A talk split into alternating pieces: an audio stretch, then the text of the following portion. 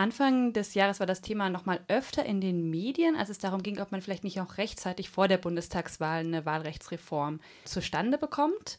Jetzt ist nichts passiert und das Thema ist so ein bisschen verschwunden. Und es wird eben nach dem alten System im September gewählt. Vielleicht könntest du kurz skizzieren, was daran für den neuen Bundestag das Problem sein könnte. Ja, das Wahlrecht ist in der Tat ein bisschen kompliziert. Insofern, äh, ich versuche es mal in aller Kürze zusammenzufassen. Äh, insgesamt haben wir, glaube ich, ein Wahlrecht, das eigentlich als Vorbild gilt im internationalen Vergleich, weil unser Wahlrecht eben mehrere Ziele miteinander zu vereinbaren sucht und eigentlich auch recht erfolgreich das, das auch tut. Aber eben ähm, wir haben einige Probleme durch die Überhangmandate, die seit der Vereinigung verstärkt auftreten. Und diese verursachen mehrere Probleme im System. Und sie haben in der Vergangenheit die Machtbalance verzerrt zwischen den Parteien, sodass einige Parteien einen Bonus hatten durch Überhangmandate. Und eben auch das negative Stimmgewicht hervorgerufen, was dann ja zu einem Urteil des Verfassungsgerichts geführt hat. Und dadurch ist diese ganze Reformdebatte überhaupt erst angelaufen. Und jetzt machen die Überhangmandate keinen Unterschied mehr in der Machtverteilung zwischen den Parteien, aber dafür haben wir eben andere Probleme, nämlich einerseits eine Vergrößerung des Bundestages, die jetzt erheblich ausfallen kann als früher, und andererseits gibt es auch Verzerrungen innerhalb der Parteien zwischen den verschiedenen äh, Landeslisten oder Landesverbänden, sodass hier einige dann stärker dastehen, als sie dastehen sollten und andere schwächer. Du sprichst gerade an, dass das Problem mit den Überhangmandaten so nicht mehr besteht. Das geht ja auf die Reform von 2012 zurück, wo dann für die Überhangmandate, die, der, die drohten, das Gewicht äh, einzelner Parteien oder die einzelnen Parteien stärker zu machen als andere, äh, Ausgleichsmandate geschaffen wurden. Jetzt hast du selbst schon die Größe des Bundestages angesprochen ist der als ein besonders großer Bundestag, also größer als die, die Normgröße in Anführungszeichen von 598, ist das per se ein Problem oder welche Probleme ergeben sich denn daraus? Also das kann natürlich jeder zunächst mal so sehen, wie er, wie er möchte, aber ähm, Kritikpunkte, die häufig genannt werden, sind eben einerseits das Kosten-Nutzen-Verhältnis. Jeder Abgeordnete mehr kostet natürlich schlichtweg Geld. Da muss man einerseits sehen, da kommt schon ein bisschen was zusammen, weil das sind die Diäten, das sind dann ähm, Rentenansprüche, die erworben werden, das, sind, das ist Geld für Mitarbeiter, Büromitarbeiter, das müssen Räumlichkeiten geschaffen werden und so weiter. Gemessen am gesamten Bundeshaushalt ist das natürlich sehr, sehr wenig, das ist klar. Also wenn man das vergleicht mit Rentenausgaben beispielsweise, dann kostet uns der Bundestag natürlich nicht sehr viel. Aber wenn man den Nutzen ansieht, der steigt eben nicht. Also der Bundestag wird ja nicht besser, wird ja nicht funktionsfähiger, leistungsfähiger, wenn mehr Abgeordnete darin sind. Es werden dann mehr Abgeordnete in den Ausschüssen, in jedem Gremium. Jeder will natürlich auch reden, seinen Teil beitragen. Und am Ende muss man ja immer auch eine Entscheidung finden. Das heißt, der Koordinationsaufwand würde zunehmen. Das ist das eine. Das heißt, wir haben zusätzliche Kosten, aber im Prinzip keinen zusätzlichen Nutzen. Das andere ist die Rechtsunsicherheit. Ähm, wenn eben nicht klar ist vor der Wahl, wie groß der Bundestag werden wird. Und da muss man eben einerseits sozusagen langfristig unterscheiden. Langfristig kann sowieso niemand vorhersagen, wie jetzt die Wahl 2021 zum Beispiel, wie groß der Bundestag da werden wird. Aber selbst kurzfristig ist das manchmal nicht möglich, eine halbwegs ähm, akkurate Prognose zu machen. Und man muss überlegen, wer da alles dranhängt. Wir haben die Wählerinnen und Wähler, die ja vielleicht auch ein Interesse haben zu wissen, wie groß der Bundestag wird. Wir haben die Kandidierenden, die sich aufstellen in den Wahlkreisen, aber eben auch auf den Listen. Und bei den Listen ist man natürlich daran interessiert, welcher Listenplatz ist noch sicher. Und wenn ich nicht weiß, wie groß der Bundestag wird, dann weiß ich auch nicht, welcher Listenplatz noch sicher ist.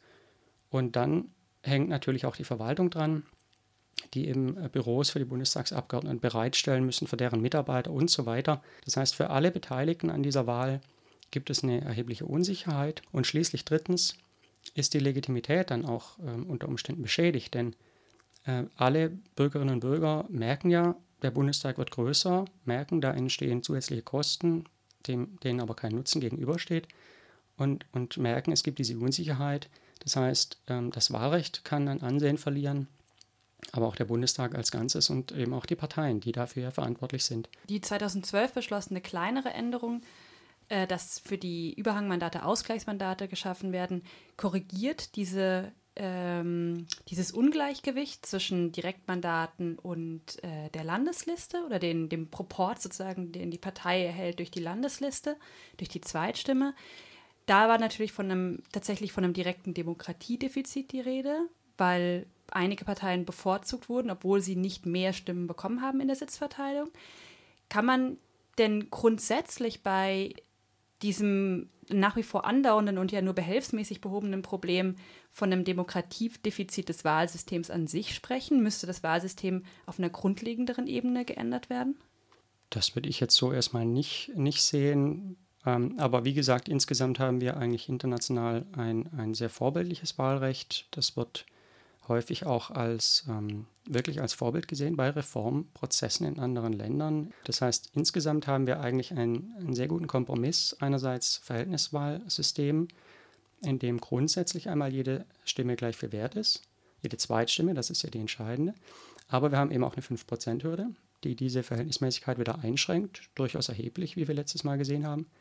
Das heißt, da ist unser Wahlsystem schon ein guter Kompromiss zwischen einer reinen Verhältnis- und einer reinen Mehrheitswahl. Und dann haben wir ja auch noch dieses Personalisierungselement, dass es eben Wahlkreise gibt, in denen die Kandidierenden in engen Kontakt mit den Wählerinnen und Wählern kommen und sich dort auch behaupten müssen, im direkten Kontakt, persönlichen Kontakt, auch Wahlkreisbüros unterhalten. Die Probleme, die wir jetzt haben, sind vielmehr eben Konsequenzen dessen, dass wir so viele Dinge gleichzeitig erreichen wollen mit dem Wahlrecht. Also da geht es mehr um die Details als um, um das Grundsätzliche. Was ist denn der Grund dafür, dass bis jetzt keine Komplettlösung sozusagen erreicht wurde? Wie gesagt, die Lösung 2012 behebt ein Element des Problems, ist aber ja keine grundlegende Reform des Wahlrechts, wie sie vielleicht nötig wäre.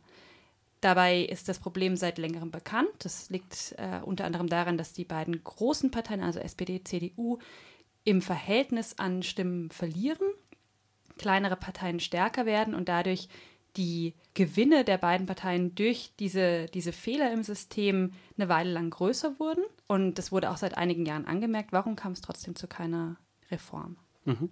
Also zunächst äh, ein Stück weit würde ich auch widersprechen wollen. Sie haben es ganz richtig skizziert, dass die Überhangmandate zugenommen haben seit der, seit der Vereinigung dadurch, dass Volksparteien eben schwächer geworden sind. Das heißt, Überhangmandate entstehen gerade dann, wenn die Volksparteien schwächer sind. Das ist ja das Kuriose. Ja? Also das ist ein Bonus sozusagen für schwächere Volksparteien, nicht für stärkere. Ja? Das sehen wir auch jetzt wieder. Also je stärker die Volksparteien sind, desto weniger Überhangmandate entstehen. Das heißt, ich würde, ich würde sagen, die Reform 2013, die war die entscheidende Reform, weil sie war machtrelevant. Und deswegen kam sie auch nur so schwierig zustande. Deswegen haben ja auch gerade Union und FDP dann versucht, die Überhangmandate zu erhalten. Natürlich zum eigenen politischen Vorteil, ganz klar. Ja, also man sieht hier sehr, sehr deutlich in diesem Bereich des Wahlrechts, wie knallhart politische Machtinteressen verfolgt werden von allen Parteien.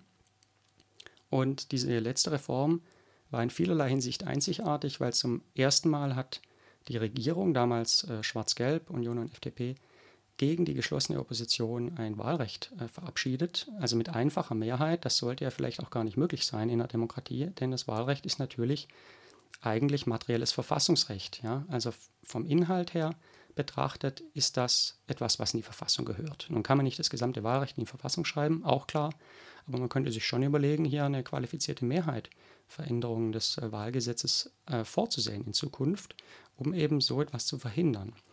Und letzten Endes kam die ganze Reform ja nur zustande durch zwei Verfassungsgerichtsurteile. Also nach dem ersten Urteil zum negativen Stimmgewicht wurde eben noch versucht, die Überhangmandate zu erhalten. Und dann kam das zweite Urteil, das gesagt hat, das reicht nicht aus und das die Rechtsprechung verschärft hat im Bereich der Überhangmandate. Und dann erst äh, hat insbesondere die Union nachgegeben und akzeptiert, dass alle Überhangmandate ausgeglichen werden. Das heißt, machtpolitisch war das die entscheidende Reform, weil jetzt alle Vorteile durch Überhangmandate ausgeglichen werden. Die nächste Reform, die kann kaum so entscheidend sein. Ja, es gibt Versuche von Seiten der Union, gerade auch Herr Lammert hat ja einen Vorschlag lanciert, das wieder zurückzudrehen und wieder zu versuchen, Vorteile durch Überhangmandate zu bekommen. Aber es ist nicht ersichtlich, wer, wer dem zustimmen soll. Die anderen Parteien haben da natürlich kein Interesse. Also deswegen gehe ich nicht davon aus, dass das kommen wird. Und deswegen wird eine Reform, die jetzt kommen wird, auch die Proportionalität wohl nicht mehr verändern, höchstwahrscheinlich, wenn überhaupt eine Reform kommen wird. Denn äh, da es eben so sehr um Machtinteressen geht, blockieren sich die Parteien gegenseitig und, und es kommt zu überhaupt keinen Mehrheiten in, in, in dem Wahlrecht und Probleme bestehen fort. Also es gibt zwei Arten von Reformen, fange ich, fang ich mal so an. Es gibt Reformen, die Überhangmandate reduzieren Und die können mehrere Probleme zugleich lindern. Und diese Reformen müssten aber die Vergabe der Direktmandate verändern. Man kann dann entweder die Anzahl der Direktmandate reduzieren. Das bedeutet aber natürlich, wenn man das mal sich überlegt, wir haben 299 Wahlkreise. Da sind Menschen direkt gewählt worden, die haben ein Interesse, da wohl auch wiedergewählt zu werden. Die betrachten vielleicht auch diesen Wahlkreis als ihre politische Hochburg ja, und, und Basis und wollen natürlich diesen Wahlkreis nicht verlieren. Und wenn man also nun von 299 auf 250 Wahlkreise oder sogar 200 Wahlkreise runterkürzen würde, dann würde das natürlich einige Abgeordnete empfindlich treffen. Und das wäre aber eine Reform, die beispielsweise äh, Überhangmandate wirklich reduzieren könnte. Und dann wird sich auch die Größe des Bundestages reduzieren und auch die innerparteilichen Verzerrungen. Es gibt noch weitere Optionen, also es gibt den Vorschlag, zwei Wahlkreise zusammenzulegen jeweils zu einem größeren Wahlkreis, dort jeweils zwei Mandate zu vergeben, die dann nicht mehr so ungleich vergeben werden. Momentan wenden wir ja das Mehrheitswahlrecht an in den Wahlkreisen, was dazu führt, dass eben wenige Parteien sehr, sehr viele Direktmandate bekommen und andere eben gar keine. Und das ist eben Teil des Problems. Ja? Also wenn man die Hälfte der Sitze sehr ungleich vergibt, aber am Ende soll es sehr proportional sein, dann ist klar, dass man in Schwierigkeiten geraten kann. Und vielleicht als äh, Schlusswort zu diesen Reformoptionen, die Reformoptionen, über die meistens diskutiert wird, die sind überhaupt nicht geeignet, die Probleme grundsätzlich zu lösen, sondern die verschieben die Probleme nur. Ähm, die meisten Reformen, die diskutiert werden, die drehen sich darum, die Bundestagsgröße zu reduzieren, aber dann handelt man sich automatisch andere Probleme ein. Dann nehmen die innerparteilichen Verzerrungen zu oder einzelne Parteien erhalten wieder Boni durch Überhangmandate. Das heißt, solange Überhangmandate nicht reduziert werden, kann man nicht mehrere Probleme gleichzeitig lösen im Bundestagswahlrecht. Erst nochmal eine kurze Nachfrage. Zweierwahlkreise heißt, dass von einem, in einem Wahlkreis zwei Direktkandidaten in den Bundestag kämen. Dadurch würde sozusagen das Mehrheitswahlrecht ein bisschen ausgehebelt, weil man sagt, es ist dann nicht nur der CDU-Kandidat oder die Kandidatin, sondern halt auch meinetwegen der von der SPD. Würde das aber nicht auch in der Regel die beiden großen Parteien bevorzugen? Absolut, natürlich. Das wäre weiterhin ein Wahlrecht, das weit entfernt ist von einer perfekten Verhältnismäßigkeit. Ganz klar, ja. Die Erststimme sollte eigentlich eine Persönlichkeitswahl sein, aber ist es de facto nicht wirklich. Die Wählerinnen und Wähler wählen meistens einfach nach Partei, also wählen für dieselbe Partei. Aber ganz richtig, natürlich, auch wenn zwei Abgeordnete gewählt werden, kann ja zwangsläufig die dritte Partei, die vierte und so weiter gar nichts abbekommen. Das ist natürlich weiterhin ein System, was große Parteien bei der Vergabe der Direktmandate begünstigt, ganz klar. Aber der Vorteil für die stärkste Partei würde doch relativ merklich abnehmen. Dadurch werden die Mandate ausgeglichener verteilt und es gäbe deutlich weniger Überhangmandate. Vielleicht zum Schluss noch die Frage, das ist ja ein sehr abstraktes Thema. Also du hast dazu promoviert, dir wird das immer wieder begegnet sein, dass ähm, Leute sich erstmal in die Materie reindenken müssen, nochmal überlegen müssen, ach, was war denn nochmal Erst- und Zweitstimme? Wen wähle ich denn eigentlich nochmal? Ist das ein Problem, dass das Thema zu wenig in Medien diskutiert wird? Ist es aus deiner Perspektive relevanter, als es dargestellt wird für die komplette Gesetzgebung für eine Legislaturperiode? Oder wäre es aus demokratietheoretischer Sicht wünschenswert, dass es äh, sich verbessert? Aber letztlich ist es halt sehr abstrakt und damit vielleicht auch das Wählerinteresse angemessenerweise gering. Mhm. Das ist eine gute Frage, weil ich glaube, dass Verfassungsfragen eigentlich grundsätzlich zu wenig diskutiert werden. Ja? Und das hat natürlich Gründe. Also erstens gibt es aktuelle Probleme, die gelöst werden müssen, welcher Art die auch immer sein mögen. Ja? Ob es jetzt die äh, Flüchtlingspolitik ist, die uns jetzt in Atem gehalten hat, oder Wirtschafts-, Sicherheitspolitik, Sozialpolitik, was auch immer. Und das betrifft die Menschen auch unmittelbarer, also die Wählerinnen und Wähler. Die Politiker hingegen sind natürlich in erheblichem Maße von dem Verfassungsrecht betroffen oder in diesem Fall vom Wahlrecht. Und Dementsprechend sind ähm, Politikerinnen und Politiker ja aus verständlichen Gründen einfach sehr vorsichtig bei Verfassungspolitik, bei Verfassungsfragen. Und ich glaube, da wird häufig auch ein bisschen was verschleppt, ja, oder eben mal eine Reform nicht angegangen, die man vielleicht mal angehen müsste. Wir haben ja auch im Bereich des Föderalismus immer wieder Diskussionen, soll man den Föderalismus reformieren? Das schwelt immer im Hintergrund, ähm, wenn wir hier an die Bildungspolitik denken wo heftig gestritten wird, soll der Bund hier irgendwie eingreifen können. Und so auch in anderen Bereichen. Oder nehmen Sie direkte Demokratie, das würden sich wohl auch viele wünschen, wird aber auch nicht gemacht. Ja? Oder im Wahlrecht gibt es eben Defizite. Das, das, also Verfassungspolitik ist immer ein heißes Eisen und muss dann ja auch irgendwie nebenher laufen, neben den aktuellen Themen, die häufig eben viel drängender sind für die Menschen.